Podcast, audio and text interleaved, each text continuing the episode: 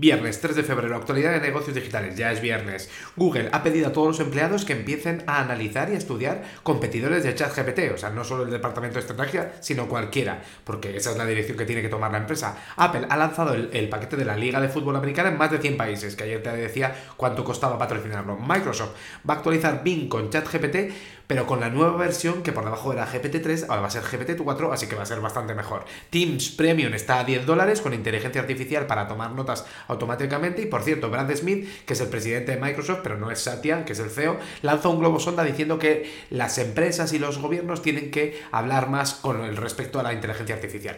Amazon parece que da un pasito adelante y un pasito atrás en la parte de drones, de drones, vamos. Eh, Facebook, otra buena noticia, más allá de lo que te voy a contar al, final, que es que un juez ha negado el bloqueo preliminar que se hacía sobre una compra de una startup pequeñita de realidad virtual que se llamaba Within, la habían parado, bueno, pues el juez ha dicho que no hay problema. En el resto de unicornios.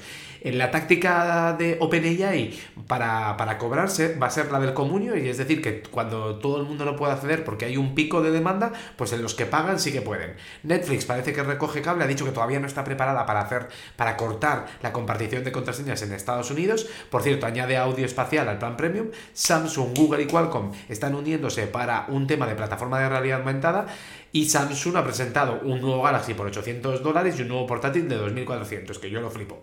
Em, y luego, que hablo en, la newsletter, eh, toco los resultados trimestrales de Meta, que tiene buenas noticias. ¿Por qué? Porque los ingresos han caído menos de lo esperado, los, usuarios únicos diarios han aumentado un 5% y eh, la empresa ha decidido gastar, invertir 40.000 millones en comprar sus propias acciones. ¿Y esto para qué es? Para que la retribución al accionista mejore, porque piensa que la valoración es está más baja de la, de la realidad. Pasa buen fin de...